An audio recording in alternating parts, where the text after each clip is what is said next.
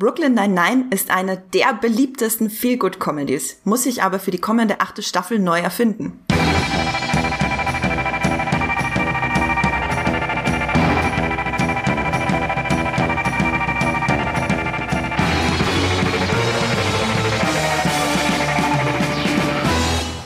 Hallo und herzlich willkommen zu einer neuen Folge. Oh nein! Sollten wir einfach drin lassen. So, ich, ich schmeiß mein Handy ganz weit weg und hoffe, dass es jetzt ruhig ist.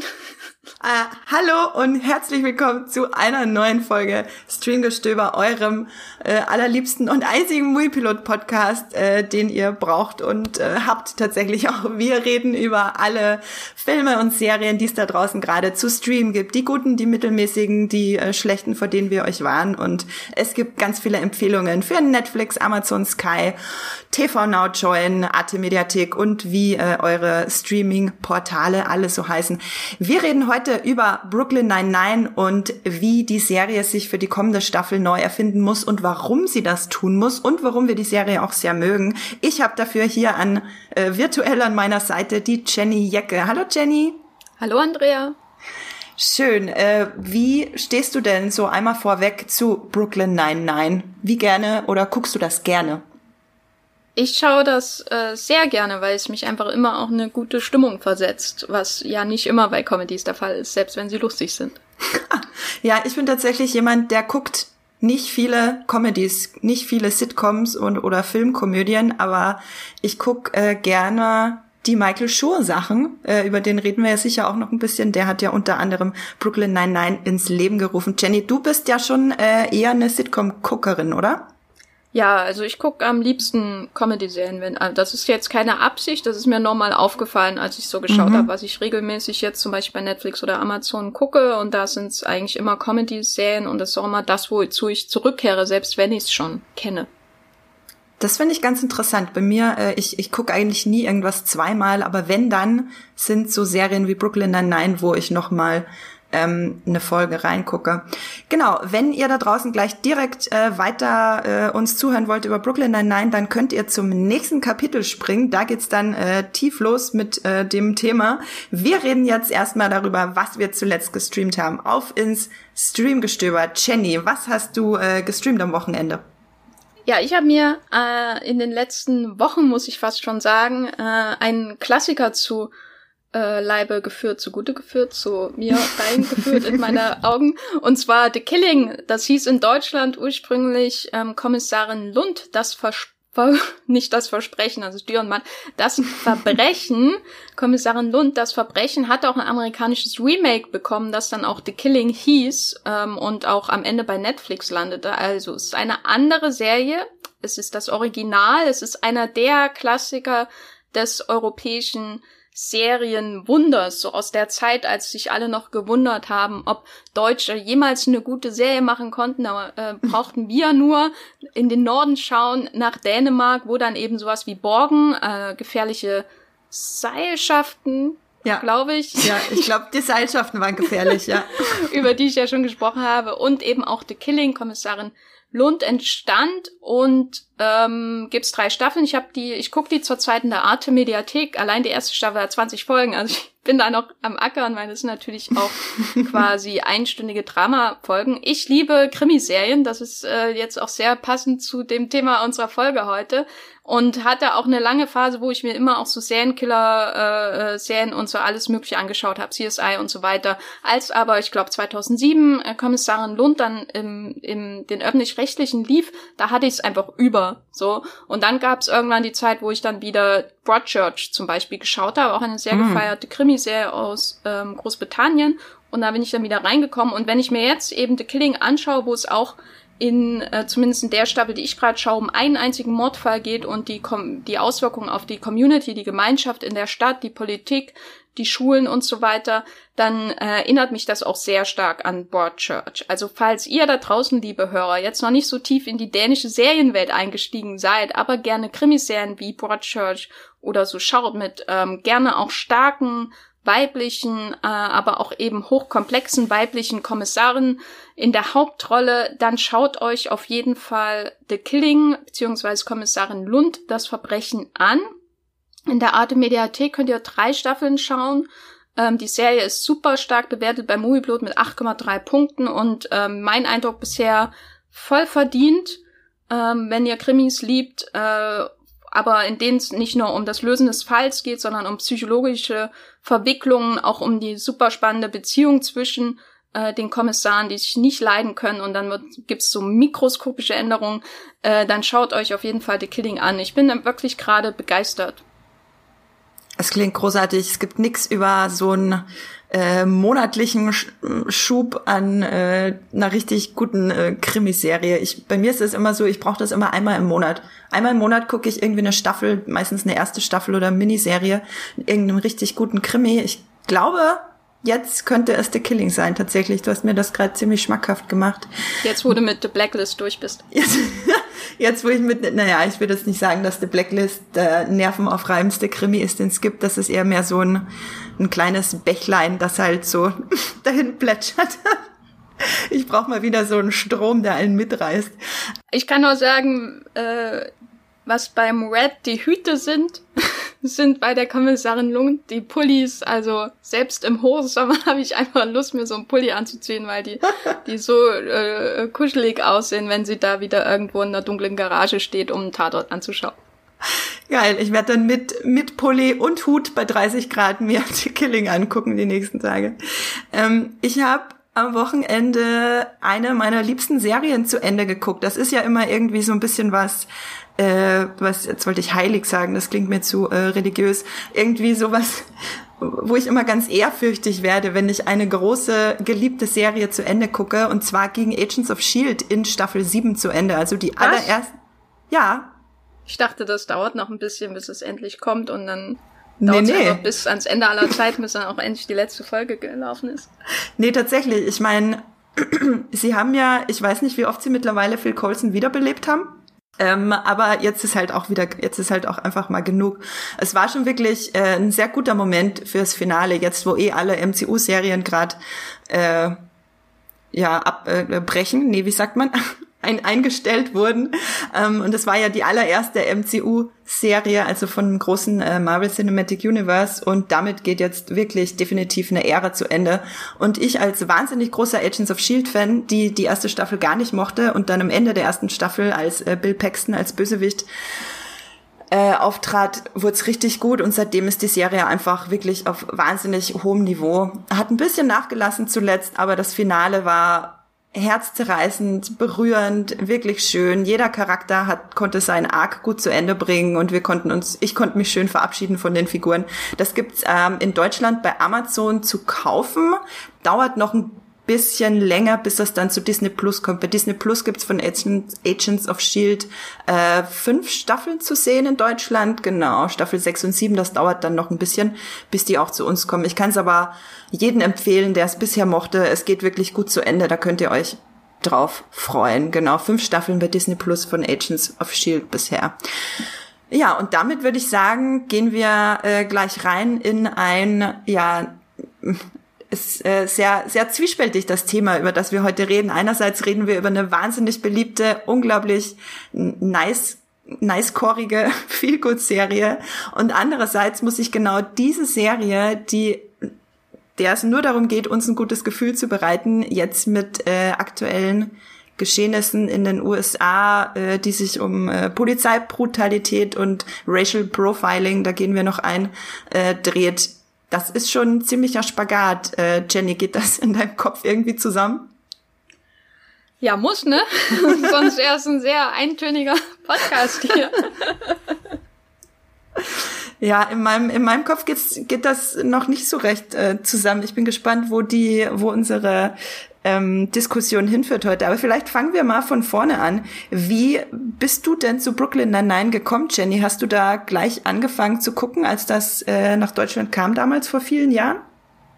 Ich bin, glaube ich, eingestiegen, als das ähm, bei Netflix erschien. Ich hatte schon viel von den amerikanischen TV-Kritikern gelesen. Ich mag Andy Samberg, äh, den Hauptdarsteller, den kannte ich auch vorher von äh, Saturday Night Live, das war ja so sein Durchbruch, vor allem aber natürlich auch diesen Lonely Island ähm, viralen Videos, die im Rahmen auch von Saturday Night Live, dieser amerikanischen Comedy-Institutionen äh, entstanden sind. Und Brooklyn Nine-Nine hat mich schon neugierig gemacht, weil da auch ähm, die Macher mir zum Teil was vorher gesagt haben. Und dann habe ich das, glaube ich, einfach bei Netflix geschaut, weil das so so fluffig aussah. Normalerweise ähm, gucke ich eigentlich keine super fluffigen Comedies. Ich bin schon eher so der Veep, äh, Arrested Development äh, Typ. Ähm, aber Brooklyn Nine-Nine hat mir dann schon gefallen, einfach auch, weil das so im Gegensatz zu sowas wie Arrested Development ähm, für mich leichter nebenbei zu schauen ist. Also ich gucke mir einmal im Jahr gucke ich mir den kompletten Run von Arrested Development an. Das ist mache mhm. ich seit Jahren aber dann schaue ich auch immer hin, so ich muss jeden Witz nochmal entdecken und Brooklyn Nine-Nine, selbst wenn ich das zum ersten Mal schaue, ist für mich eher so wirklich Berieselung nebenbei und äh, wenn ich ähm, einfach lachen will, dann schaue ich mal zehn Minuten konzentriert hin und dann kriege ich meinen Lacher, so in der Art. Ja, ich bin ja im Gegensatz zu dir kein großer Fan von Zynismus in äh, oder so einem grundlegenden Zynismus in, in Serien. Deswegen meide ich auch ganz viele äh, äh, Comedies, äh, die in diese Richtung gehen. Und da ist natürlich Brooklyn Nine-Nine für mich gefundenes Fressen, weil das ist ja einfach nur äh, Fluff pur. Da ist wirklich keinerlei Zynismus vorhanden. Jenny, bist du denn so generell Fan von Michael Schur? Also Brooklyn Nine-Nine wurde ja äh, geschaffen von Dan Gore und Michael Schur. Ähm, warst du denn vorher schon Fan von den Serien der beiden? Also die, ähm, ich kann, also es wäre jetzt übertrieben zu sagen, ich wäre irgendwie ein Fan gewesen, aber ich wusste, dass Brooklyn Nine-Nine zum Teil zumindest von den Machern von Parks and Recreation ist. Äh, und Parks and Recreation ist eine so der netten, lieben äh, Comedies, die ich äh, auch intensiv geschaut habe. Auch eine Serie, wo man ohne weiteres die erste Staffel einfach überspringen kann, falls ihr, liebe Hörer, die noch nicht kennt. Äh, die findet sich erst in der zweiten Staffel wirklich. Das ist eine Serie mit Amy Poehler, äh, Nick Offerman, Aubrey Plaza, Chris Pratt, äh, den man ja mittlerweile aus großen Blockbuster wie Guardians of the Galaxy kennt, der wurde durch Parks and Recreation berühmt und Parks and Rec ist halt äh, so diese urnette Serie. So, es gibt viele Sitcoms, die lieb sind und nett, aber Parks and Rec ist wirklich ein, eine Kuscheldecke von einer Serie, äh, mit, in der es eigentlich um nichts geht und das macht sie auch sehr sympathisch, in der die Figuren sich letztendlich eigentlich alle lieb haben. Und äh, das hat mir, das war damals wirklich eine Abwechslung, hat mir auch Spaß gemacht und die Figuren Parks and Rec sind halt toll. Also ähm, die die Arcs interessieren mich nicht immer, aber also die Story Arcs, aber die Figuren, insbesondere diese ähm, Figuren, Aziz Ansari spielt auch mit äh, von von Nick Offerman äh, und Aubrey Plaza, die ich einfach fantastisch finde generell. Ähm, die sind so toll, dass ich dann bei Brooklyn Nine-Nine, als ich gelesen habe, dass ähm, Michael Schur zum Beispiel, der auch in Parks and Rec mitgearbeitet hat, ähm, dafür verantwortlich äh, sofort äh, neugierig äh, war und es gibt auch viele Parallelen, weil die Figuren zum Teil sehr ähnlich sind und deswegen bin ich dann, glaube ich, auch dran geblieben. Also Aubrey Plaza, zum Beispiel, die ihr aus Legion kennt, spielt in Parks and Rec jemand, der sehr, sehr deadpan äh, und keine Lust auf irgendwas, aber eben auch ähm, sehr stark dadurch ist. Und äh, in, in Brooklyn Nine-Nine gibt's dann eben die Chelsea Peretti-Figur, die ihr sehr ähnelt. Und ähm, da habe ich mich dann schnell wiedergefunden. Ja, Gina Linetti for President, das ist sowieso äh, das ist sowieso eine ganz, ganz großartige Figur, über die wir sicher dann noch reden werden. Ähm, für alle, die Brooklyn Nine-Nine nicht kennen, was ich mir gar nicht vorstellen kann, wenn ihr den Podcast hört. Ähm, es ist eine Polizei-Sitcom und die gibt's seit sieben, also es existieren bereits sieben Staffeln, hat mal den Sender gewechselt zwischendrin, Fox hat sie gecancelt, dann ging's zu NBC zurück äh, oder zu NBC und in Deutschland gibt es fünf Staffeln davon bereits bei Netflix und äh, ich bin mir auch sicher, dass die restlichen zwei Staffeln auch ähm, auf jeden Fall noch bei Netflix landen werden, die es schon gibt. Beim Moviepilot hat Brooklyn Nine-Nine eine Bewertung von 8,2, was äh, für Comedy schon wahnsinnig viel ist, ähm, bei über 1800 Bewertungen. Und es wundert mich auch nicht, weil äh, Brooklyn Nine-Nine da ist gefühlt wirklich für jeden was dabei. Das ist auch irgendwie so ein, so ein kleinster gemeinsamer Nenner, habe ich manchmal das Gefühl, Seriennenner, auf den sich irgendwie alle äh, einigen können. Und äh, wir verfolgen halt in Brooklyn Nine-Nine die, ja, äh, täglichen äh, Abenteuer von einem äh, von dem Polizeirevier von äh, Brooklyn 99. Genau. Und es ist ja letztlich einfach nur eine weitere Workplace-Comedy, ne? So wie Parks and Recreation.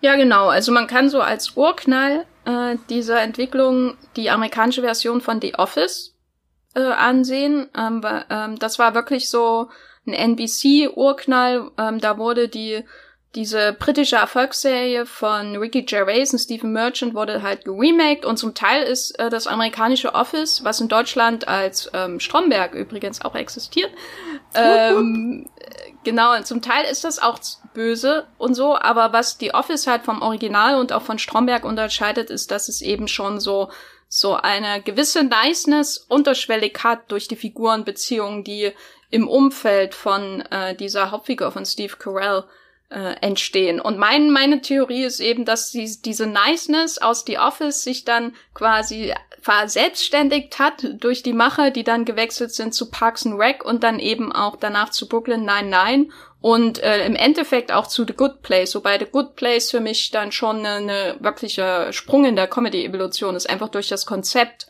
und äh, die Themen, die aufgegriffen werden, das ist nochmal was ganz anderes als die eher vergleichsweise traditionellen Sitcoms äh, Parks and Recreation und Brooklyn 99. Ja, das äh, finde ich auch total faszinierend. Die erste Serie, ich glaube, ich habe, nee, ich habe Brooklyn Nine-Nine angefangen äh, und dann hatte ich auch The Good Place angefangen. Ähm, so habe ich Michael Schur kennengelernt und The Good Place ist wirklich eine neue Evolutionsstufe, auch was diese, auch was diesen äh, Nice Core betrifft tatsächlich, weil in Brooklyn Nine-Nine, äh, nee, in The Good Place kommt schon durcheinander. In The Good Place geht's dann wirklich mit einer durchlaufenden äh, Handlung über vier Staffeln hinweg darum, mit Nettigkeit die Welt zu retten, also mit Nettigkeit und, und Ethik die Welt zu retten. und das ist schon nochmal äh, eine sehr spannende Entwicklung, die da, die da gemacht wurde. Ähm, Jenny, du hattest mir gestern auch einen Artikel äh, geteilt von IndieWire, den ich auch sehr interessant fand, wo du meintest, Brooklyn Nine-Nine ist das Paddington unter den Polizeiserien.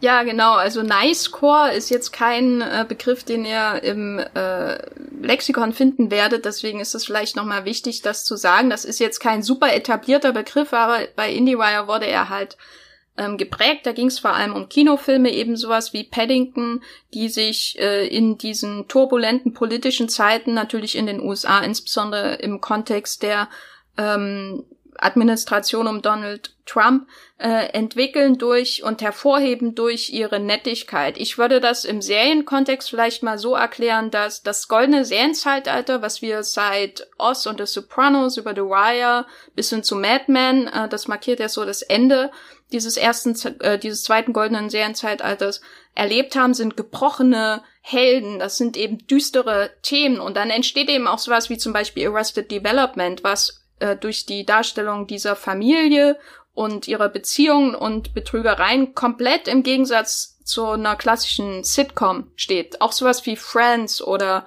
ältere Serien, Cheers und so weiter, die natürlich auch düstere Themen hatten, aber Arrested Development ist eben ein ganz anderer Ansatz, so im Umgang mit den Menschen. Und es gab überall diese gebrochenen, fiesen Leute in, den, in der Serienwelt auch, und ähm, dann gab es so eben eine leichte Wandlung, würde ich sagen, gerade in den amerikanischen Serien eben hin zu einer Nettigkeit, einer ähm, Nice-Core, einem Nice-Core-Ansatz, äh, wie das dann im Nachhinein eben auch gerade in Bezug auf Filme genannt wurde. Eben dieser Kuscheldeckenansatz, der aber nicht tump und ähm, äh, weltfremd ist. Das muss man, glaube ich, dazu sagen. Also ich meine, bei Paddington geht es zwar um einen süßen Bär, der irgendwie ähm, aus, aus, aus Südamerika nach London kommt und äh, Orangenmarmelade liebt, mm. aber ähm, es kommen auch immer wieder ernste Themen irgendwie so zum Vorschein, Umgang zum Beispiel mit dem Brexit im zweiten Teil und so. Und das ist schon super spannend.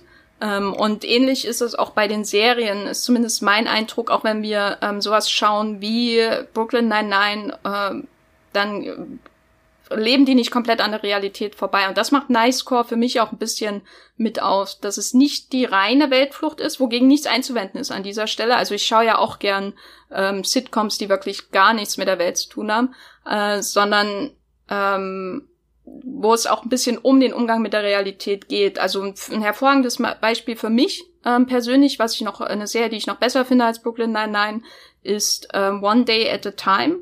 Das ist eine äh, mittlerweile leider von Netflix abgesetzte, aber von einem amerikanischen Sender wieder aufgenommene ähm, Sitcom ähm, von, äh, ich glaube, auch in der Tradition und ich glaube, er war auch Co-Produzent von Norman Lear und da geht es so um eine ähm, kubanische Familie in den USA, Migra äh, Immigrantenfamilie, beziehungsweise die, die erste Generation waren Migranten, die Großmutter und dann ähm, versucht eben die Tochter und die äh, Mutter versuchen irgendwie halt äh, äh, zu Rande zu kommen und das ist eine Serie, die einem unglaublich liebes, nettes, warmes Gefühl gibt, aber eben auch starke, harte Themen aufgreift. Und eine Comedy-Serie. Könnt ihr bei Netflix schauen. Gibt's mehrere Staffeln, One Day at a Time. Und das ist so, so würde ich im, im kurzen Nice-Core beschreiben. One Day at a Time, das muss ich mir merken, weil äh, kenne ich tatsächlich gar nicht. Klingt aber, das klingt ziemlich spannend. Ähm, ja, ich fand das ganz interessant, was du meintest vorhin gerade, dass der Nice Core eben nicht weltfremd ist und ihn das auch so ein bisschen auf, ausmacht. Also es ist nicht irgendwie so eine, so eine, so eine 50er Jahre Happy Family äh, Flucht vor, vor dem äh, Kalten Krieg, sondern es ist mehr so ähm, eben gerade was in der Welt abgeht, ganz bewusst aufnehmen und dann Nettigkeit dem entgegenzustellen. Also ist schon so eine ganz bewusste Antwort und nicht einfach nur die Flucht davor. Das finde ich auch gerade bei Brooklyn Nine-Nine sehr wichtig, weil das, was ich an Brooklyn Nine-Nine so sehr, so sehr zu schätzen weiß, ist, dass die Serie in extrem vielen Belangen sehr mir, äh, wie ich finde, sehr progressiv anmutet. Also es gibt einige Charaktere und Storylines, die halt wirklich äh, aktiv gegen Stereotypen und gegen Klischees arbeiten und das halt mit einer immensen Nettigkeit. Und diese so Nettigkeit ist ja wirklich was, was oft negativ verwendet wird. So nett, so hm, ja, das wird nett. Aber äh, hier wird das halt ganz bewusst äh, zu einer zu einer Superkraft, zu einer Superkraft umgewandelt.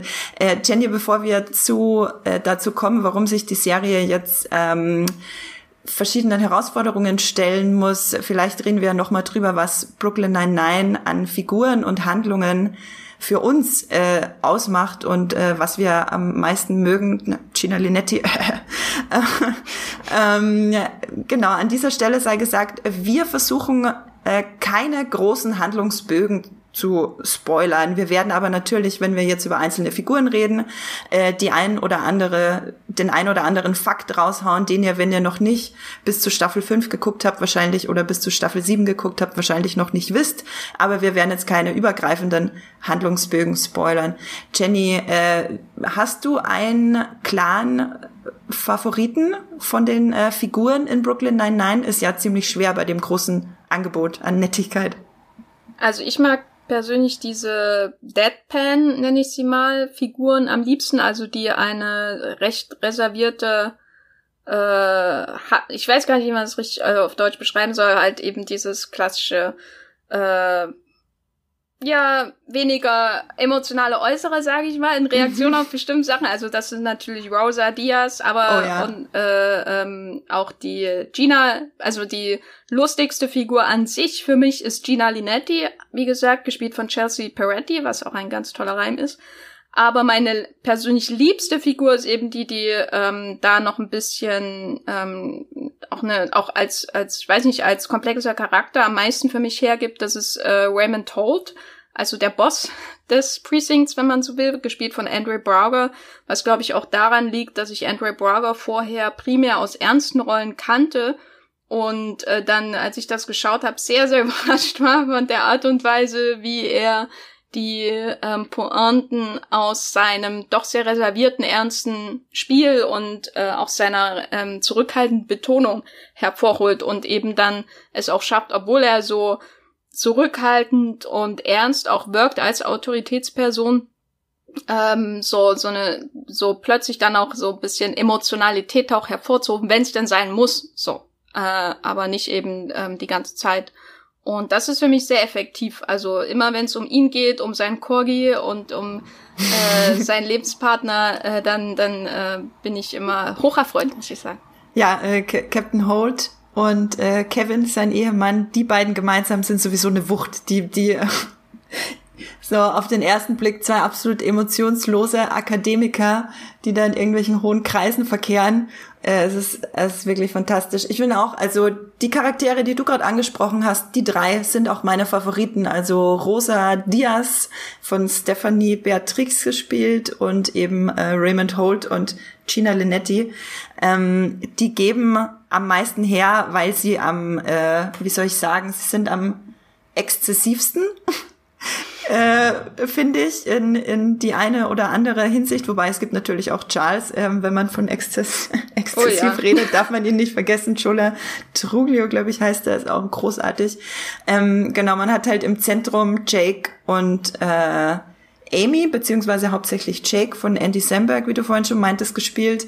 Er ist halt so ein sehr klassischer Protagonist für eine, für eine Sitcom. Aber sein, er hat halt sehr viele Daddy-Issues, also er hadert sehr viel damit, dass er halt sehr wenig von seinen Eltern oder von seinem Vater bekommen hat beim Aufwachsen und sucht halt in Raymond Holt, dieser extrem unterkühlten äh, Autoritätsperson äh, seine Vaterfigur und das führt natürlich bei Jake, der einfach nur hibbelig und drüber ist und Holt, der halt dazu das perfekte Gegenstück ist, ähm, führt einen das schon sehr gut in die Serie. Wie hast du denn die Dynamik der beiden empfunden, Jenny? Also am Anfang war ich ein bisschen angestrengt von Jake, einfach weil er ähm, so wie die, er hat mich so sehr an hier äh, Scrubs, oh, Breath und so Tatsache. erinnert. Das, was ich jetzt nicht unbedingt, also ich mag Scrubs, aber nicht wegen der Hauptfigur. ähm, und ich, ich äh, mag auch Teile von How I Met Your Mother, aber nicht wegen der Hauptfigur. Und die waren für mich immer austauschbare Figurentypen, ähm, nicht zuletzt, weil sie aussehen wie Klone. Ähm, und der Andy Samberg äh, hat mir, äh, hat mich eben mal zunächst daran erinnert, aber durch die Beziehung zu Holt war das halt von Anfang an auch spannend, weil es eben nicht dieses klassische ähm, äh, nicht, nicht dieser klassische Konflikt ist, in der der eine immer eine andere Richtung will als sein Chef oder so und daraus Konflikte und Humor entstehen, sondern der eine will den Chef unbedingt ähm, beeindrucken. Und das hat mich, ähm, glaube ich, überrascht und deswegen finde ich die Beziehung zwischen den beiden auch interessant, dass der, dass es nicht so sehr darum geht, dass sie irgendwann Freunde werden, nachdem sie am Anfang Probleme damit, äh, miteinander haben, sondern dass ähm, der eine den, den anderen von Anfang an als Vaterersatz sieht, was zu Problemen führt automatisch. Und er ihn die ganze Zeit so auch dementsprechend beeindrucken will durch seine Arbeit und so. Und äh, das fand ich interessant. Das kommt sicher auch aus diesem Nice-Core-Ansatz ähm, heraus, dass es, äh, dass das letztendlich der Konflikt ist, dass der eine den anderen zu sehr mag ja, immer, er, er redet den auch ab und zu aus Versehen manchmal mit äh, Daddy an und solche Sachen. Also es ist einfach in seinem Kopf ist das quasi die perfekte Vaterfigur. Und ich finde das auch so schön, weil äh, Captain Holt ist jetzt, wenn es eben um die, die, die Progressivität der Serie geht, er ist eine, eben eine, ein offen schwuler, schwarzer Captain ähm, von Polizeirevier und das ist was, was man, glaube ich, so vorher auf jeden Fall noch nicht im Fernsehen gesehen hat. Und dass er halt dann diese Idealfigur ist, die die Hauptfigur, deren Blick wir einnehmen, beeindrucken möchte, das finde ich halt auch einfach ein sehr, ja, eine, eine sehr schöne Message quasi. Und generell ist ja Brooklyn Nine-Nine ähm, in vielen Dingen, hat sich in vielen Dingen so ein bisschen auf die Fahne geschrieben, äh, Sachen zu normalisieren was ich sehr schön finde und was die Serie auch äh, sehr gut macht, eben gerade was, äh, was ähm, Diskriminierung verschiedener Menschengruppen betrifft, äh, leistet, finde ich, Brooklyn Nine-Nine da immer gute Arbeit, Sachen zu normalisieren. Ähm, wie, was äh, fandest du denn an äh, Storylines oder an äh, Charakterentwicklungen am schönsten in der Serie? Also, ähm, ich persönlich bin ja ein großer Fan von der Beziehung von Pimente und Rosa. Oh ja. Weiß nicht, ob du dich dran. Einmal, weil ich Jason Manzuka super oh, ja. finde. Und das war so, ähm, exzessiv? Ja, exzessiv, genau. Die beiden haben, die, also ich habe die beiden gesehen und gedacht, oh, ich brauche einen Spin-off. Ja. Äh, auch als äh, Lederjackenliebhaberin natürlich, ich persönlich äh, konnte mich da hineinversetzen. Nein, aber ich finde insgesamt die Entwicklung von Rosa ähm, sehr, sehr schön, dass sie eben ähm, diese Seite hat und dann in ähm, einer späteren Folge dann ihr äh, Coming Out als bisexuelle Frau hat gegenüber ihren Eltern und dann wird ihr Vater auch noch dargestellt von Danny Trejo, äh, oh, was ja. auch exzellentes Casting ist, muss ich sagen. Äh, Deadpan Rosa mit Deadpan äh, Trejo äh, finde ich super. Also da, da man, weil sie wirklich eine Figur ist, wenn du sie zum ersten Mal siehst, hast du das Gefühl, du hast schon alles gesehen, so einfach, weil sie ein Comedy-Klischee ist, ne? Die harte No-Nonsense-Polizistin und dann entwickeln sich eben so verschiedene Facetten über ihr, aus ihrem Privatleben heraus ähm, im Verlauf der Serie, ohne dass man sich eigentlich so sehr auf sie fokussiert, wie das bei anderen Figuren äh, in der Serie der Fall ist, wie das eben bei Jake und Amy zum Beispiel ist, die ja ständig im Zentrum stehen äh, ihre Beziehung auch, äh, obwohl sie nicht so viele Probleme haben wie andere Sitcom-Couples. Gott sei äh, Dank. Genau, ja. Und äh, dann mochte ich auch, äh, ist jetzt kein Arc, sondern es gibt so, es gibt eben so einzelne Folgen, wo Brooklyn Nine-Nine dann ähm, nicht nur die, die Realität schrammt, sondern geradewegs hineingreift. Und das Coming Out von Rosa gehört dazu in einer Folge, wo das, also es wurde in einer anderen Folge schon vorbereitet davor und dann äh, hier dann in einer Folge dann konkret umgesetzt. Und dann gibt's eben noch so eine andere Folge, wo es um Racial Profiling geht. Äh, und Terry, äh, gespielt von Terry Crews, äh, äh, im Mittelpunkt steht, was ich auch sehr interessant fand. Ich weiß nicht, ob es vollständig gelungen ist, aber ähm, ich fand den Ansatz einfach interessant, wie ähm, man ähm, quasi das Racial Profiling der Polizei, das heißt, dass sie ähm, äh, People of Color, insbesondere eben schwarze Menschen, äh, durch einen anderen, mit einem anderen Blick sehen und anders kontrollieren als weiße Menschen. Einfach äh, in dem Fall, Terry läuft in seiner ganz normalen Wohngegend herum und sucht nach dem Spielzeug oder der Decke seiner ähm, Tochter. Äh, die Töchter, tolle Namen, by the way. Ja. als ich als Cagney und Lacey Zuschauerin Hab gefeiert.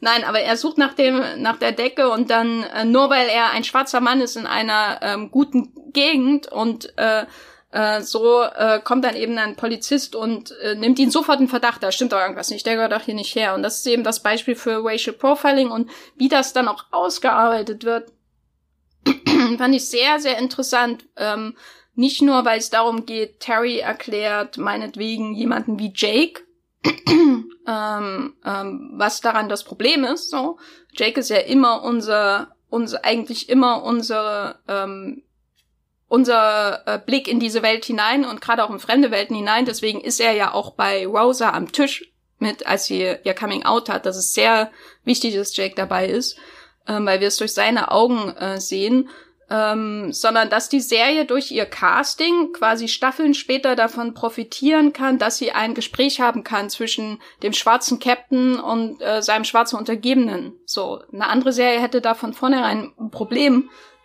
weil das Casting nicht so divers ist. Mhm. Aber hier dieses Gespräch zwischen Holt und Terry, das fand ich dann wirklich sehr, sehr gelungen am Ende.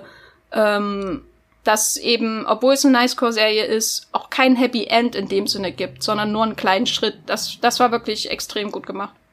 Ja, das fand ich auch. Also genau, die Folge heißt äh, im Englischen Mumu. So heißt nämlich die äh, Kuh-Kuscheldecke, die Terry da sucht äh, in seiner Nachbarschaft. Im Deutschen hat sie einen sehr unglücklichen Titel, finde ich, weil äh, im Deutschen heißt die Folge, glaube ich, Terry hat ein Problem. Ja, die ähm, deutschen Titel sind sowieso daneben. Ja, ja, der deutsche Titel ist insbesondere daneben, weil es ihn quasi als der, derjenige, also es gibt so ein unangenehmes Gefühl für ihn quasi, dass er der ist, der mit irgendwas ein Problem hat. Ähm, genau, das ist in Staffel 4, ich glaube Folge 16. Ähm, genau, wenn ihr die nicht mehr so parat habt, dann äh, guckt euch die Folge doch nochmal an. Sie ist gerade im Hinblick, wie sich Brooklyn Nine-Nine jetzt so ein bisschen ändern will, äh, sehr interessant. Vorher noch ein Wort zu der Coming-out-Folge von Rosa. Das ist die 99. Folge von Brooklyn Nine-Nine gewesen. Also da haben sie wirklich ähm, dafür auch eine ganz besondere Folge hergenommen, was ich wirklich sehr, sehr schön fand. Und bei dem Coming Out ist insbesondere super, dass äh, die Schauspielerin äh, Stephanie Beatrice, sie ist selber bisexuell und hat sich das quasi gewünscht für ihre Figur. Ähm, und die Drehbuchautoren haben ihr dann quasi die Storyline in Absprache mit ihr so geschrieben, ähm, was ich sehr, sehr schön finde. Und dadurch ist das, glaube ich, auch so gelungen. Also das war das beste Coming Out, das ich auch jemals gesehen habe in der Serie. So, so viel Angebot haben wir eh nicht. Aber das war wirklich gelungen. Und ähm, ich finde das auch super, dass Jake damit dabei ist, weil Jake ist einfach, in anderen Serien hast du halt so jemanden wie Ted in How Met Your Mother und äh, ähm, hier in Scrubs, ich, äh, Zach Breath, habe seinen Namen schon wieder vergessen in äh, Scrubs. Ähm, aber bei Brooklyn Nine-Nine finde ich, ist es noch mal ein Ticken anders, weil sie nehmen halt teilweise Jake als Instrument in eine andere Lebenswelt einzutauchen. Also sie nehmen quasi so, ähm, ein, äh, wie soll ich sagen, so ein weißes äh, Heteropublikum mit ihm an die Hand und führen durch ihn uns dann ganz bewusst in eine, in eine andere Lebenswelt. Und ich finde, Brooklyn Nine-Nine hat das schon fast ein bisschen äh, perfektioniert, wie man das in einer Comedy-Serie sehr subtil äh, machen kann. Ähm, genau, so viel zu äh, Rosas Coming Out, meine, meine Lieblingsfolge. Und äh, die Folge, von der du eben gerade geredet hast, Momo, Terry hat ein Problem, die hat mich total kalt erwischt damals, als ich sie gesehen habe. Ähm, das ist ja schon ein paar Jahre her jetzt, äh, Staffel 4. Ich habe das immer relativ aktuell geguckt, mir bei Amazon immer gekauft, äh, die neuen Staffeln. Und in dieser Folge haben wir schon so ein bisschen quasi einen Vorgeschmack, wie das in der Comedy-Serie aussehen kann, wenn sie sich wirklich mit so harten Themen beschäftigt. Vor allem, was mich so kalt erwischt hat in der Folge, ist, was mir äh, sehr gut gefallen hat, ist, wie die beiden Töchter, die äh, Kinder von Terry, zwei äh, schwarze äh, Mädchen, quasi Jake und Amy, die babysitten, fragen, ob das was Schlechtes ist, schwarz zu sein und warum äh, und dass sie halt, äh, dass ihnen das Angst macht und wie Jake und Amy dann versuchen, quasi aus einer völlig unbedarften Position heraus, ähm, ihnen äh, Racial Profiling zu erklären. Ähm, wie, wie hast du das dann wahrgenommen, Jenny, diese, dieser Erklärversuch der beiden äh, für die Kinder? Naja, es war eine recht realistisch awkwarde Situation. Mhm. Vor allem, weil ähm, sie ja nun wirklich nicht die sind, um das ähm, eigentlich, äh, also vor allem Jake natürlich auch wirklich nicht derjenige ist, um da äh, das zu erklären. Ähm, aber natürlich kommt man auch eben in solche Situationen. Und das hat sie, das war halt ein effektiver Schritt, weil sonst, glaube ich, ähm, nur die ähm, schwarzen Figuren in der in der Folge wirklich damit beschäftigt gewesen wären, sich konkret damit auseinanderzusetzen in Worten und Taten. Und so wurden gleich auch andere Figuren, ähm, die vorher nur Zuhörer waren, also jedes Mal, wenn ähm, Terry nach einem Treffen zum Beispiel, nach, erst nach dem Ereignis und dann nach dem Treffen mit dem Polizisten, der dran schuld war, ähm, vorbeigekommen ist ins, ins Revier, dann hat er erstmal erzählt und sie waren passiv Zuhörer und haben äh, gesagt, ja, ich fühle mit dir, so geht's nicht.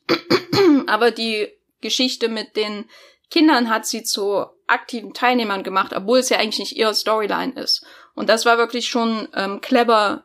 Äh, und es hat mir auch besser gefallen als immer wieder dieses, er kommt rein und erzählt und alle, oh, weil das ist eben so ein bisschen plakativ auch und ähm, wirkt halt sehr gestellt. Und ich glaube, im Verlauf der Folge hat die Folge dann selbst aus sich heraus dann ganz homogen einen Weg gefunden, auch dank der Autoren, ähm, wie jeder logisch involviert werden kann, auch emotional und intellektuell. Also das sieht man dann natürlich auch vor allem im Umgang mit Holt und der ihm ja zunächst davon abrät, eine Beschwerde einzureichen, weil es seiner Karriere schädigen kann äh, und so weiter. Und das äh, war dann doch sehr gelungen. Deswegen äh, hat sie mir dann am Ende auch sehr gut gefallen. Ja, das äh, finde ich auch sehr gelungen, dass sie die äh, anderen äh, beob die Beobachter quasi, die nicht aktiv was damit zu tun haben, da wirklich reingezogen haben und die beiden sich aktiv wirklich damit dann auseinandersetzen mussten quasi. Ähm, das fand ich auch sehr gelungen. Äh, dann können wir ja jetzt zum das ist ja eine gute Überleitung zu dem etwas äh, äh, härteren Themen äh, in diesem Brooklyn Nine-Nine Podcast.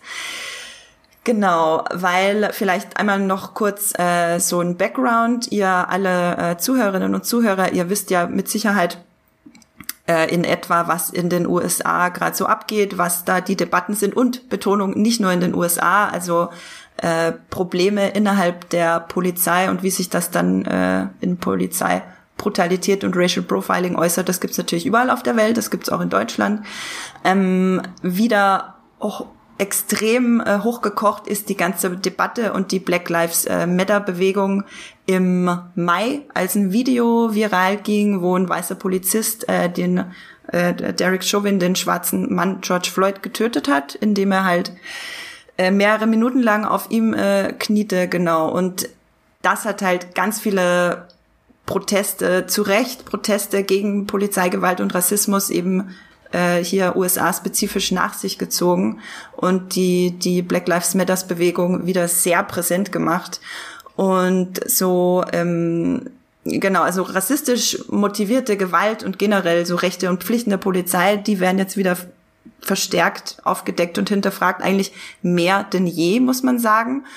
Und da ist natürlich eine Serie wie Brooklyn Nine-Nine, der äh, schon vorher oft ähm, unter Anführungszeichen Propaganda vorgeworfen wurde, also natürlich ein Kofferwort aus Cop, Polizist und Propaganda, ähm, also das extrem positive Darstellen von Polizisten äh, vorgeworfen wurde. Jetzt, solche Serien stehen natürlich jetzt absolut im Fokus zu handeln. Wie geht's mit denen weiter?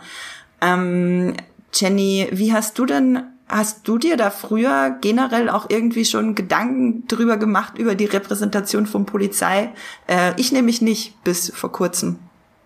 Ja, äh, äh ich kann jetzt nicht sagen, dass ich vorausschauend war, aber am auffälligsten, also ich habe natürlich immer, wie gesagt, habe ich ja am Anfang gesagt, ich habe immer gerne Krimis geschaut und so weiter. Und ähm, das Goldene Serienzeitalter hat dann eben auch solche Serien wie The Shield zum Beispiel hervorgebracht, in dem die Polizisten extrem düster ähm, und brutal dargestellt wurden. Ähm, da im, seltsamerweise im Kontext solcher Serien habe ich jetzt nicht so intensiv drüber nachgedacht, weil das habe ich eher als selbstverständlich hingenommen. Es gibt ja auch eine lange Filmtradition ähm, mit Filmen wie Serpico und so weiter, in denen ähm, korrupte Polizisten, brutale Polizisten dargestellt werden. Wo ich intensiv drüber nachgedacht habe, ist, als ich für Movieplot, ich glaube so drei, vier Jahre Tatortkritiken geschrieben habe. Ähm, das ist schon sehr lange her. Ich glaube, die letzte war 2000 14 oder 15. Es ja. ist ein dunkles Kapitel meines Lebens, äh, die jeden Sonntag ähm, zu schauen und naja, äh, gibt ja auch gute. Aber da habe ich manchmal schon überlegt, weil auch auch zum Beispiel, ähm, ich gucke gern Law and Order und da habe ich dann nach dem Tatort auch öfter drüber nachgedacht ähm, bei Law and Order, in der, äh, wenn es um die Art und Weise ging, wie zum Beispiel Verhöre vonstatten gingen und wie äh, die Serien, da sie ja die Polizisten und der Tatort, da ja ja die die Ko Kommissare als Helden darstellt, wie diese Serien quasi ohne es zu hinterfragen die Methoden der Polizei, ähm, ja sage ich mal äh, äh, in, in äh, rechtliche Grauzonen oder schlimmer noch äh, äh, illegale Bereiche drängen. Beim Tatort ist es sehr und äh, oft sehr sehr unterschwellig und äh, da finde ich das teilweise eigentlich noch schlimmer, als wenn ich mir jetzt sowas anschaue wie Law and Order oder so, ähm, weil der Tatort, äh, es kommt natürlich auch mal auf das Team an, aber wenn ich mir jetzt zum Beispiel anschaue, die äh, Kölner, die dann am Ende ihrer Folge immer eine Currywurst futtern und am Rhein stehen oder so,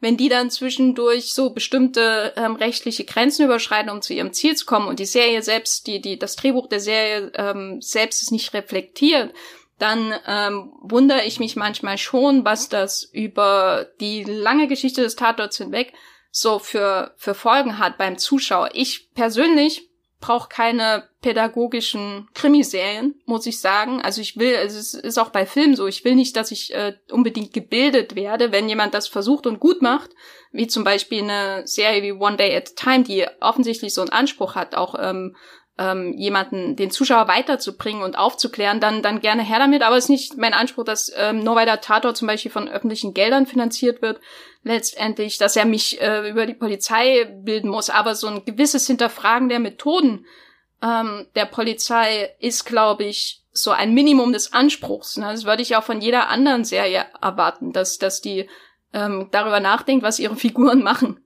So. Ähm, und da gibt's ja auch ähm, Studien dazu ähm, zum Tatort, wie, wie häufig da eigentlich Rechtsbrüche zum Beispiel stattfinden und ähm, wie normal das ist. Und dass es ja auch mhm. beim Zuschauer dazu führen kann, dass er gar nicht weich, weiß, welche Rechte er letztendlich hat, wenn er in so einer Situation ist. Und das kommt, wird dann natürlich so ein Bereich, ähm, der ähm, dann problematisch wird, ganz einfach. Äh, bei Cop-Shows äh, muss ich sagen, als äh, äh, da, da ja, da, da war da, da ist das schon irgendwie im Hinterkopf auch dabei. Ähm, das hängt, glaube ich, auch mit meinem Studium zusammen, äh, Medienwissenschaften, dass, dass äh, diese Shows durch diese Autoritätspersonen und ähm, äh, Diener des Staates, äh, die sie da darstellen, natürlich auch ein Bild von vom Funktionieren der Welt und äh, den Gesetzen ähm, kreieren ähm, und man dann deswegen vielleicht auch denkt, so ist es dann wirklich. Ja? Ähm, ich fand es in dem Sinne in dem Kontext auch interessant, dass nach diesen ähm, Protesten ähm, gegen den Umgang mit dem Tod äh, von George Floyd durch die Polizei, äh, dass dann zum Beispiel auch diese Cops-Serie äh, ähm, abgesetzt wurde. Einfach ja. diese Serie, wo man mit der Handkamera quasi irgendwelchen Cops da folgt, wie sie Türen eintreten und so. Die lief, glaube ich, über 20 Jahre im Fernsehen und dann jetzt ist sie einfach mit einem Fingerschnips weg. Ähm, und das ist äh, dann schon sehr spannend, wie radikal dann auch und ähm, schnell dann auch die Konsequenzen gezogen wurden. Ja, immer was halt die äh, vorherrschende Meinung gerade irgendwie so ein bisschen äh, fragt auch, dann kann das natürlich ganz schnell gehen, wenn so ein, so ein, wenn so ein Umbruch im gesellschaftlichen Denken zu merken ist, dann reicht da auch schon ein Fingerschnips, wenn es quasi der, dem, dem ähm, dem Bild des Senders dann äh, besser besser passt. Ich finde, dass die Wechselwirkung ist halt extrem spannend, wie du vorhin schon meintest mit dem Tatort, dass äh, Leute, die viel Tatort gucken, ähm, dass man irgendwann vielleicht auch gar nicht mehr weiß, was eigentlich, wo denn jetzt die Grauzone beginnt, weil alles, was man über Polizeiarbeit lernt, lernt man halt dann vom Tatort. Ich habe mir da einen ganz interessanten äh, äh, Zeit-Podcast angehört oder einen Zeit-Podcast angehört, wo es so einen kurzen Abschnitt äh, gibt, der sich äh, um den CSI-Effekt dreht. Äh, da gibt's eine wissenschaftliche Arbeit von einer gewissen Frau Englert und die hat den CSI-Effekt untersucht. Das äh, heißt, dass Fernsehsendungen eben Auswirkungen haben auf die Annahmen der Zuschauer und Zuschauerinnen, was so Verbrechensaufklärung betrifft. Und gerade CSI, die ja, wir beide sind Fans, Jenny, die ja ewig äh, lief, äh, ich glaube 15 Staffeln. Ähm, ich habe sie wirklich geliebt und alles geguckt. Äh, da wird ja quasi fast in jeder Folge ein naturwissenschaftlicher Ansatz gefunden für die, für die Lösung des, des Falls, also quasi hauptsächlich DNA, was dann offenbar dazu geführt hat, dass Leute auch in der Jury im, im Gerichtssaal ähm, sich nicht entscheiden wollten für schuldig oder nicht schuldig, solange sie keinen naturwissenschaftlichen Fakt hatten, quasi, ob der Mensch schuldig ist oder nicht, den es eigentlich nicht braucht. Ähm, aber natürlich wünschenswert ist, aber eigentlich braucht es den nicht. Die Leute dachten aber, den braucht es, sonst kann man ja keine Entscheidung treffen. Und das finde ich dann schon wirklich, wirklich spannend, wie die allgemeine Wahrnehmung das äh, das so empfindet oder sich da dann wandelt. Und bei Brooklyn Nine-Nine finde ich es insofern interessant, weil die Serie ja schon durchaus immer versucht hat, ähm, die Poli Polizeiarbeit ambivalent darzustellen. Klar, wir folgen unseren äh, durch und durch guten Protagonisten. Da ist wirklich einfach nichts Böses und nichts Schlechtes an denen. So, die sind einfach gut und oder werden halt so dargestellt.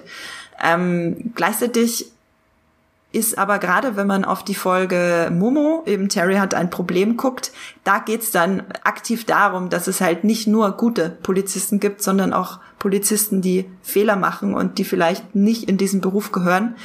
Und ähm, die Folge endet letztlich ja auch damit, dass Terry sich dann dazu entscheidet, äh, eine ähm, Complaint, was, was ist das deutsche Wort für Complaint? Beschwerde. Genau, eine Beschwerde einzureichen gegen den Polizisten, obwohl ihm das in seiner Polizeikarriere aktiv schadet, ähm, wie wir dann am Ende mitkriegen, aber er entscheidet sich trotzdem dafür. Wie ähm, Hattest, hast du das Gefühl, Jenny, dass Brooklyn Nine-Nine da schon viel gemacht hat oder war das eher immer im Hintergrund quasi das System an sich so ein bisschen schon zu hinterfragen? Also für mich waren es eher äh, Schlaglichter im Hintergrund, gerade wenn es ums Fehlverhalten von Polizisten selbst gibt. Also manchmal war es natürlich ein Plotpoint, die diese ganze Geschichte, wo ähm, Jake und Rosa selbst ins Gefängnis kommen, ist ja letztendlich auch auf, auf Polizisten zurückzuführen und so, aber das ist so, so extrem, dass es eigentlich nichts mehr wirklich aussagt über die Realität oder so. Ähm, wo sie, wo es sehr stark im Vordergrund ist, ist natürlich der Versuch von Holt äh, aufzusteigen innerhalb der Polizei. Da hat man, habe ich schon das Gefühl, dass es ähm, stärker im Vordergrund auf jeden Fall ist, ähm, wie schwierig das für bestimmte Menschen äh, ist in der Polizei, je nachdem, äh, wie sie aussehen, äh, Männer, Frauen, Schwarz-Weiß, was weiß ich.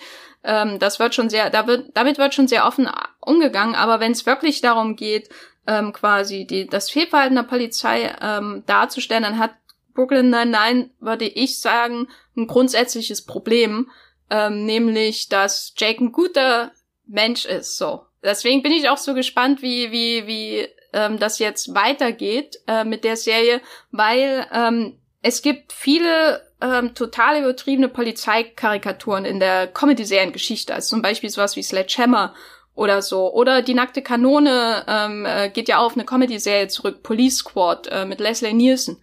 Äh, sehr lustige Serie. Aber die haben natürlich den Vorteil, dass die Polizisten selber oft keine ähm, Straight Men sind in dem Sinne, sondern selber so übertrieben sind, dass sie lustig sind. Straight Man im Sinne von, der Comedy hat man jemanden, der Straight Man ist, der, das sagt nichts für die Sexualität aus, ähm, der einfach ähm, normal ist, in Anführungszeichen, im Sinne von äh, ähm, keine übertriebenen eigenen Eigenschaften oder so. Und dann kommt eine über, total übertriebene Figur und die bouncen zusammen so durch, durch die Gegensätze, die sie haben. Und dadurch entsteht dann die, die Comedy-Explosion, wenn man so will. Und äh, es gibt eben diese übertriebenen Comedy-Figuren im Polizeikontext schon seit Jahrzehnten und so. Und die äh, können ja machen, was sie wollen und dadurch kann man immer drüber lachen. Äh, und so. Und dann gibt's eben jemanden wie Jake, der eigentlich viel zu realistisch ist, um ähm, wirklich äh, also für mich oder oder oder er hat den den wenn man wenn es darum geht ein realistisches Bild der Polizei zu zeichnen, dann ist Jake eigentlich viel zu lieb und zu nett und damit sage ich jetzt nichts über Polizisten aus. Es geht nur darum, dass die Serie, ähm, wenn sie solche harten Themen ähm, verhandelt, es gibt ja auch diese He Said, She Said äh, Folge, wo es um MeToo geht und so, dann sind es immer die anderen. Weißt du? Also ja.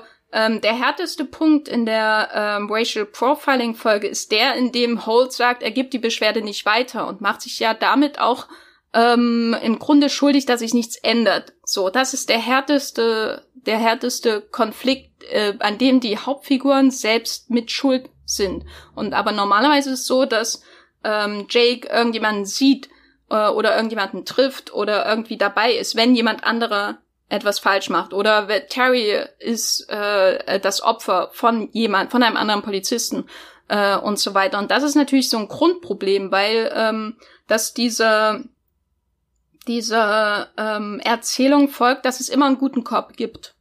Es gibt immer jemanden, der dessen Position wir einnehmen können, der sieht, wie andere etwas falsch machen. Und es gibt ja gute Cops, ne? Ich möchte hier nicht irgendwie was verallgemeinern, um Gottes Willen. Aber wenn es darum geht, eine Erzählung zu formen, die dem Zuschauer ähm, die äh, wirklich die, Syste die, die systematischen Probleme äh, gerade in der amerikanischen Polizei darstellen soll, ne? Dann äh, und wenn das wirklich eine effektive Erzählung sein soll, den unterschwelligen Rassismus, den viele Polizisten offensichtlich haben, die äh, äh, vielleicht von sich auch sagen würden, dass sie gute Menschen sind, dann ist es ja, dann ist es für mich nicht möglich, wenn du diese gute Kopffigur drinne hast. Und ja. deswegen bin ich gespannt, wie sie, wie sie mit jemandem wie Jake umgehen, weil der einzig logische Schluss für eine wirklich effektive Episode ähm, zu diesem Problem, wenn sie eine machen oder wenn sie sogar einen ganzen Arc machen, wer weiß, was sie machen, wäre, dass Jake selbst schuldig wird. Und dann frage ich mich, ah, wie kann die Serie überhaupt weiter funktionieren?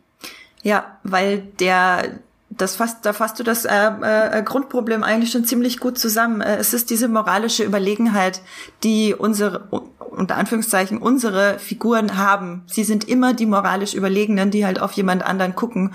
Und solange sie die moralisch Überlegenen sind, äh, kann das auch nicht gelöst werden, weil dann gucken wir immer aus einer erhöhten, äh, vom High Ground quasi, um das in, in Nerd-Termini zu sagen, ähm, auf andere herab, die was falsch machen. Und dann äh, kannst du das Grundproblem gar nicht lösen. Jemanden wie Jake selber sowas wie beispielsweise Racial Profiling ähm, machen zu lassen, äh, das wäre ein Schritt, den ich auch nicht sehe bei Brooklyn Nine-Nine. Ich kann mir nicht vorstellen, dass die Serie funktioniert, wenn sie von dieser äh, moralischen Überlegenheit runterkommt. Andererseits ähm, hatte Jake, also die Figur von Jake funktioniert ja so, dass sie viel falsch macht und dann ähm, Dinge auch einsieht. Insofern kann das schon funktionieren, gerade bei der äh, He Said, She Said Folge, die, ähm, genau, die gibt's noch nicht bei Netflix in Deutschland, die kommt in Staffel 6, glaube ich. Ähm, da hört Jake halt äh, den, den Frauen in seinem Leben zu, ähm, mit, mit, mit welchem Sexismus sie halt so konfrontiert wurden in ihrer Karriere als äh, Polizistinnen etc. Und da lernt er halt ganz viel dazu. Ähm, und so kann das schon in gewisser Hinsicht funktionieren, dass er halt quasi nicht als schlecht, aber als unwissend ähm, quasi funktioniert und dann belehrt wird. Andererseits, du meintest das ja auch vorhin schon, äh, du brauchst jetzt auch kein Brooklyn nein, nein, das dich dann in jeder einzelnen Folge belehren möchte, ne? Ja, es ist eben so eine Gratwanderung. Ich habe jetzt auch nicht die Lösung dafür, aber äh, ich brauche nicht eine äh, ich brauche nicht Brooklyn Nine-Nine, die uns belehren äh, oder als Serie, die uns belehren will. Ich glaube, das ist auch nicht die Stärke der Serie. Das merkt man in Teilen auch bei den ähm, Folgen, wo es mal wirklich um was geht. Das ist manchmal schon, da, da knirscht es manchmal beim Schreiben so, bis sie zu dem Moment kommen, den sie wirklich wollen. Das ist gerade bei der Terry-Folge, ist es schon sehr auffällig, dass es manchmal sehr, sehr hölzern auf dem Weg dahin ist, äh, ist ja auch okay, ja, sind sie ja nicht gewohnt. Ähm, ich glaube, andere Serien könnten das besser machen. Äh, ich könnte mir sowas wie Blackish oder so da eher vorstellen. Oder falls es sie noch geben würde, die Carmichael Show, ganz, ganz tolle Serie. Was, was ich interessant finde, ist, wenn sie es thematisieren, und ich nehme mal an, sie werden es thematisieren, ist, ähm, wie sie damit umgehen, dass sie eigentlich keine Figuren außerhalb der Polizei haben, die wirklich große Rollen spielen. Ähm, weil das ist es ja. Bisher hat man immer ähm, Opfer oder durch Empathie oder naja, ich meine, äh, ähm, Amy ist ja auch ein Opfer gewesen in dieser mhm. He, He Said, She Said Folge. Ähm, und äh, quasi, wir haben da diese Person, äh, die Frau, die da im Zentrum dieser Folge steht, die ähm, tatsächlich Opfer eines ähm, sexuellen Übergriffs äh, wird und sich dann raviat wert. so, äh, aber sie ist nicht im Zentrum. Erfahrung ist im Zentrum. Und äh, weil Amy was ähnliches erlebt hat. So, und dadurch entsteht dann die Empathie. Wir haben wieder Jakes Perspektive auf sie ähm, wir kennen die beiden, wir lieben die beiden so in der Art, weißt du, aber es sind natürlich zwei Polizisten und wenn ich mir jetzt vorstelle, wie man in Brooklyn nein nein äh, ein, eine Folge ähm, meinetwegen zu Polizeigewalt wirklich machen will, wie machen sie das, dass sie im nur eine Person haben, die keine Polizist, kein Polizist ist oder keine Polizistin ähm, und die uns trotzdem so ähm, mitnimmt, weil am Ende hast du dann ja wieder eine Geschichte vielleicht, die wir durch die Augen der Täter sehen und die lernen was dazu und das ist ja auch schön und gut, aber das Problem bei Cop-Shows ist ja, dass wir alles durch die Augen von Cops sehen und auch wenn sie zu Tätern werden, sehen wir es durch ihre Augen und nicht durch die Augen der Opfer. Ähm, und das ist so ein Grundproblem bei der Serie. Deswegen finde ich es auch interessant, dass sie jetzt gesagt haben, dass sie die Folgen, die sie bereits für die nächste Staffel ähm, ähm, gedreht haben, glaube ich sogar, oder nur geschrieben. Weiß geschrieben, also geschrieben. Vier, vier Folgen waren schon geschrieben, genau dass sie die einfach wegwerfen und von neuem anfangen. Ähm, deswegen bin ich auch gespannt, ob da, ob da vielleicht mal eine Außenseiterfigur irgendwie hineinkommt, um, um sowas umzusetzen oder äh, inwiefern sie, wie, wie sie das auffangen, dieses Problem, dass die Serie sich so um die Polizei dreht, dass ja eigentlich eine Welt außerhalb und Menschen außerhalb kaum existieren, außer es sind jetzt die, die Eltern zum Beispiel. Ja, und da muss ich äh, immer, da tut's mir dann immer im Herzen noch mehr weh, dass halt äh, Chelsea Peretti, die Gina Linetti spielt, die ja eben keine Polizistin ist, aber dort arbeitet, nicht, also arbeitet unter Anführungszeichen, sie will, äh, glaube ich, Captain Holt eigentlich die meiste Zeit dazu überreden, mehr Social Media Arbeit zu machen. ähm, dass diese Figur nicht mehr da ist, genau, weil äh, man weiß ja, dass äh, Chelsea Peretti aussteigt äh, in, in äh, einer späteren Staffel. Und ich glaube schon in Staffel 5, die es äh, in Deutschland schon gibt, ist sie nur noch sehr wenig zu sehen. Und äh, mit der Figur hätten sie natürlich sehr viel anfangen können, die ja eben keine die keine Polizistin ist, aber trotzdem in diesem, dieser Polizeisphäre irgendwie so ein bisschen unterwegs ist. Ähm, aber seit sie ausgestiegen ist, haben sie wirklich keine große Figur mehr, die nicht äh, Polizist oder Polizistin ist. Und dann wird's wirklich schwierig. Ähm, ich fand's auf jeden Fall im ersten Schritt sehr gut, dass äh, die die Macher von Brooklyn Nine-Nine äh, sofort darauf reagiert haben, indem sie gesagt haben, alles, was wir bis jetzt erarbeitet haben, hauen wir weg und wir konzipieren die nächste achte Staffel komplett neu in Hinblick auf äh, Black Lives Matter, auf die Proteste gegen äh, Polizeibrutalität und Racial Profiling. Ähm, Finde es eben auch interessant, dass sie es schon mal vorher thematisiert hatten. Das äh, kommt ihnen da jetzt auch irgendwie so ein bisschen zugute. Ähm, was die, die Ernsthaftigkeit dieser Aussage betrifft quasi, ähm, weil sie sich auch schon vorher über diese Themen Gedanken gemacht haben. Und äh, Andy Samberg ähm, hat auch Interviews dazu gegeben und er meinte auch, dass er das als sehr, sehr große Herausforderung sieht, äh, jetzt eine Comedy-Sendung über Polizei zu machen.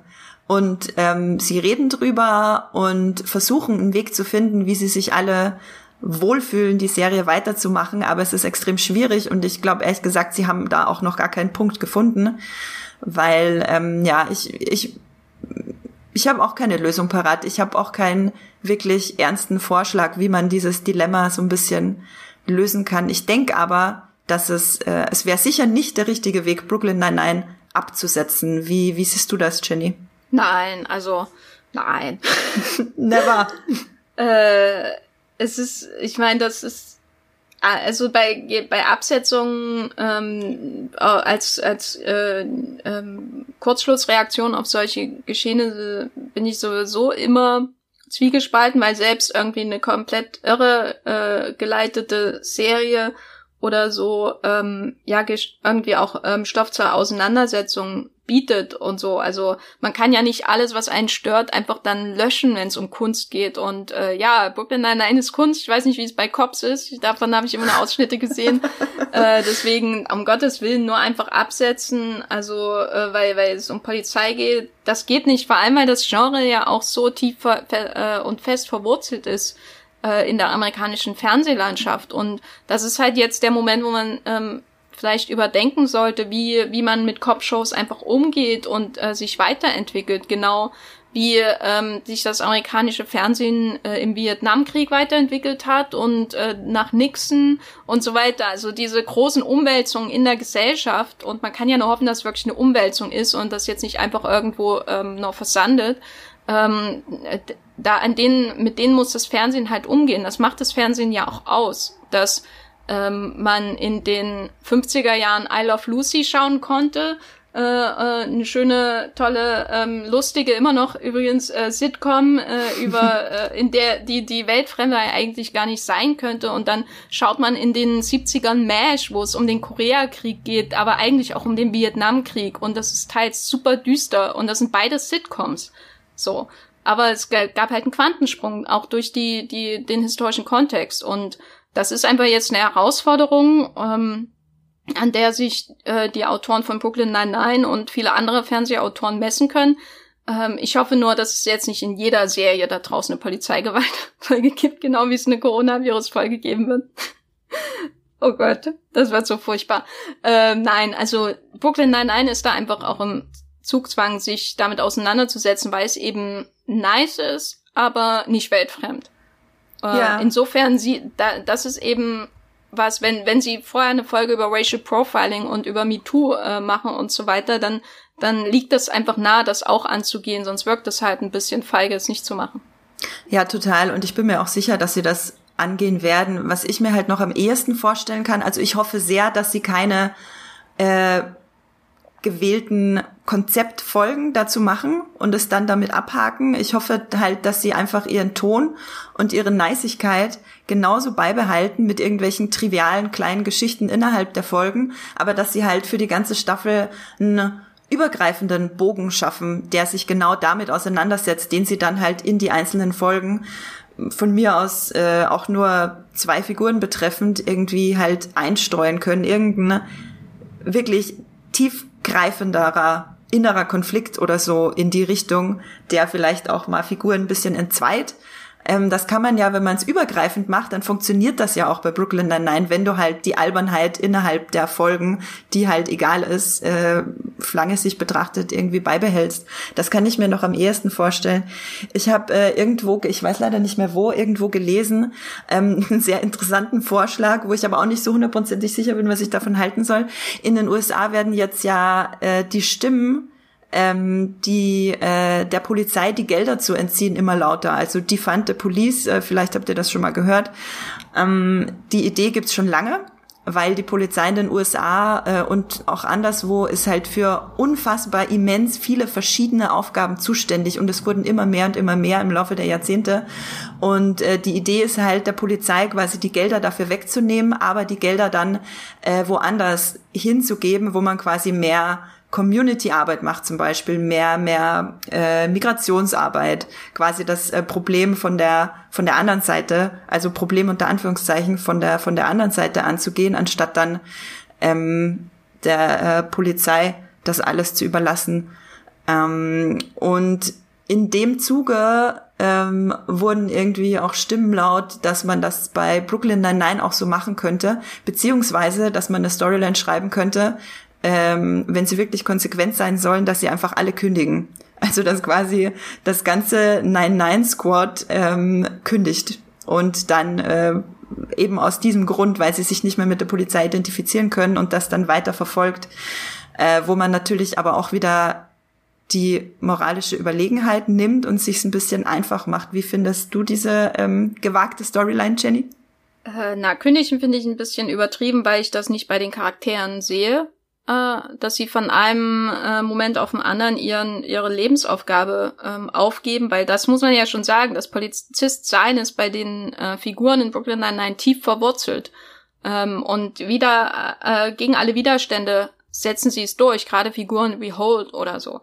Ähm, was ich mir aber vorstellen kann, ist eine Storyline, in der es äh, um das Reformieren äh, des Precincts geht und um die mhm. Arbeit äh, mit der Community so äh, ausgelöst vielleicht von einer von einem Ereignis oder so. Oder es kommt eine neue Figur hinein, weil ich mag Holt sehr, so meine Lieblingsfigur, aber ich kann mir ihn in, in diesem Kontext auch gut vorstellen als jemand, der ähm, Probleme hat, von den alten Wegen irgendwie auch abzugehen, weil er eben mit seiner herrlichen Frisur und dem Schnurrbart in der Vergangenheit schon viele, also der hat einfach schon so viel Polizist sein hinter sich, dass ich mir jetzt nicht vorstellen kann, dass er morgen entscheidet, ja, die fand die Police, das wäre total abwegig für mich. Ich finde, das ist ein ähm, schwieriger, komplexer Weg generell, die, die Polizei in den USA zu reformieren, wo auch immer es dann am Ende hinführt.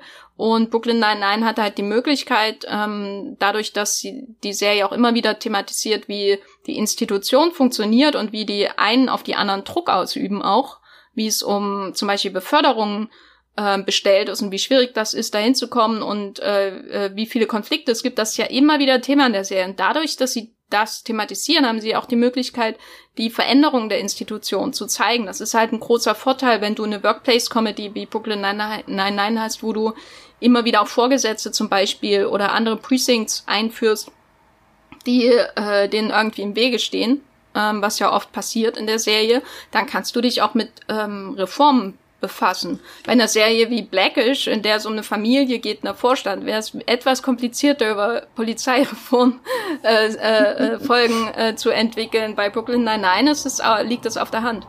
Ja, Brooklyn Nine-Nine sitzt einfach mitten im Wespennest. Und sie müssen jetzt, äh, müssen jetzt äh, gucken, was sie daraus machen. Das ist schon wirklich spannend. Bis jetzt, äh, finde ich, sind sie meiner Meinung nach genau den richtigen Weg gegangen. Sie haben äh, einerseits äh, die Macher der Serie und die Darsteller haben mit sehr viel äh, Spenden ähm, im, im äh, Polizeikontext ähm, für Opfer äh, äh, geantwortet quasi erstmal und dann äh, haben sie gesagt, wir konzipieren Staffel 8 völlig neu. Es bleibt aber dabei, dass wir sie machen. Also bisher, finde ich, gehen sie da schon den richtigen Weg. Deswegen bin ich umso gespannter, was dann da tatsächlich auf uns zukommt. Ähm, ja, ich würde sagen, äh, ihr lieben Zuhörerinnen und Zuhörer, wenn ihr irgendwelche Meinungen und Vorschläge habt, was ihr euch wünschen würdet, wie Brooklyn 99 jetzt weitermachen kann in Staffel 8, ähm, oder ob ihr sagt, bitte, bitte nichts ändern, wir wollen einfach nur unsere Neisigkeit behalten, dann äh, schreibt uns doch eure Meinung an podcast.muipilot.de. Mich wird das sehr interessieren, was äh, die verschiedensten Leute dazu sagen zu äh, der Serie, die sie gerne mögen, wie das jetzt weitergehen soll. Ähm, Jenny, hast du noch irgendwas hinzuzufügen am Ende oder sind wir jetzt am Ende angelangt? Ich habe nur hinzuzufügen, äh, Gina Linetti, Spaghetti Konfetti. Danke. Danke. Damit sind wir am Ende unseres Hauptteils angekommen zu Brooklyn 99, der beliebten Feelgood-Comedy und wie sie weitermachen kann, soll, muss, darf. Ähm, ein großes, großes, großes, großes Dankeschön geht raus an alle unsere Fans und Hörer und Hörerinnen von Streamgestöber. Ohne euch wäre dieser Podcast nicht möglich und wir machen das auch wirklich wahnsinnig gerne für euch alle. Wir haben auch wieder super liebes Feedback bekommen. Ähm, der Alex hat uns per E-Mail geschrieben, äh, ein riesiges Lob da habe ich mich natürlich besonders drüber gefreut. Er findet uns sehr unterhaltsam, informativ und findet es sehr um, umfangreich, was wir hier Folge für Folge an Content liefern. Und äh, er schreibt, ich habe mir fast alle Folgen angehört, egal ob auf Arbeit, beim Pool chillen oder bei der Gartenarbeit, passt immer. Oh, Pool. Ja, das dachte ich mir auch gerade. Du, wir sind ein bisschen neidisch hier, aber viel Spaß äh, bei dir, äh, dir am Pool dann die nächsten Tage bei der nächsten Hitzewelle. Und ähm, ich fand auch interessant, was er zu Spoiler geschrieben hat. Ich muss gestehen, ich lasse mich von euch ohne Ende spoilern. Die meisten Serien werde ich ohnehin nie gucken. Ich habe momentan circa 50 Serien am Laufen. Das äh, erinnert mich ein bisschen an Max. die ich immer wieder gucke. Und ich fand es sehr lustig, weil er hat doch über Max geschrieben, unseren Serien Max. Ähm, da muss man irgendwann selektieren, außer euer Max vielleicht. Der guckt ja gefühlt alles. ja, tut er tut er äh, guilty as charged. Und er wünscht sich, dass wir mal was über Westworld und Spartacus machen. Auch eine interessante Kombi. Wir, vielleicht suchen wir die Parallelen der Serie und machen eine Doppelfolge draus. Und meine Namensvetterin Andrea hat uns beim Muipilot einen Kommentar hinterlassen. Habe ich mich auch sehr gefreut. Sie schreibt, Hallo, habe euch erst vor kurzem entdeckt, aber schon lieben gelernt. Bin ein großer Fan von Dark, darüber habe ich euch gefunden. Aber meine absolute liebste Lieblingsserie ever ist Buffy im Bann der Dämonen. Da kann ich verraten, da haben wir letztens auch drüber geredet, ob wir da nicht bald mal eine Folge dazu machen. Da gibt's jetzt auch ein kleines Jubiläum. Sie schickt Grüße von der Namensvetterin. Ja, ich sag Grüße zurück von Andrea zu Andrea. Genau, wenn ihr uns unterstützen wollt, würden wir uns wahnsinnig über euer Feedback freuen an podcast.muipilot.de und genauso sehr freuen wir uns, wenn ihr uns einen Kommentar bei iTunes hinterlässt, bei, bei Apple Podcasts oder bei Podcast Addict oder wo auch immer man kommentieren und bewerten kann. Das hilft uns enorm gesehen zu werden von weiteren Leuten und noch ganz viele, viele tolle Streamgestöber-Folgen aufzunehmen. Wirklich damit helft ihr uns enorm wenn ihr das macht. Ja, dann äh, kommen wir auch schon zur Verabschiedung. Wenn ihr noch weitere passende Streamgestöber-Folgen jetzt direkt im Anschluss hören wollt, wenn ihr auf Comedy, Sitcoms, Schrägstrich Sitcoms steht, kann ich euch die Folge zu den Simpsons ans Herz legen. Da haben wir einen großen Simpsons Guide aufgenommen, alle, alle Staffeln Simpsons bei Disney Plus. Wenn ihr Netflix-Abo habt, dann kann ich euch die Folge zu Stranger Things ans Herz legen. Da habe ich mit Hendrik darüber geredet, dass es der größte Netflix-Schatz ist und wie es mit Staffel 4 aussieht, was wir darüber schon wissen. Und wenn ihr generell einfach viele weitere gute Serientipps haben wollt, dann kann ich euch Folge 53 ans Herz legen aus dem Juni. Da haben wir über die 20 besten Serien 2020 bisher geredet. Mit vielen Highlights wie Mr. Robot, das hat mich tatsächlich überrascht, und äh, Better Call Saul. Genau, Jenny, wo kann man dich denn außerhalb des Podcasts äh, lesen? Also ich bin bei Twitter als Gafferlein oder sucht einfach nach Jenny Jecke, wie die Jecken im Rheinland. äh, dann findet ihr mich auch und natürlich beim Moviepilot schreibe ich auch äh, Jenny Jecke oder einfach The Gaffer, Gaffer, was auch immer. Äh, ja, googelt einfach meinen Namen, ihr findet mich. Einfach Jenny Gaffer eingeben, dann kommen diverse Sachen. Ähm, mich findet ihr bei Moviepilot unter meinem Usernamen Science Fiction, klein und zusammengeschrieben. Da schreibe ich gerade sehr viel über Blacklist. Es tut mir leid an alle, die es nicht interessiert, aber da müssen jetzt alle durch. Ich habe mich nicht umsonst zwei Monate durch die Serie gequält. Fand sie eh auch gut. Und bei Twitter und Instagram findet ihr mich unter Andrea Wöger. Dann bedanke ich mich fürs Zuhören, dass ihr dabei wart, dass ihr die Folge gehört habt Und bis zum nächsten Mal. Tschüss und stream was Schönes. Das war die neue Folge Streamgestöber. Abonniert uns bei Spotify, Apple oder der Podcast-App eures Vertrauens und wir freuen uns auch ganz besonders über eure Bewertungen. Die Musik wurde aufgenommen und produziert von Tomatenplatten. Feedback und Wünsche gehen an podcast.muipilot.de.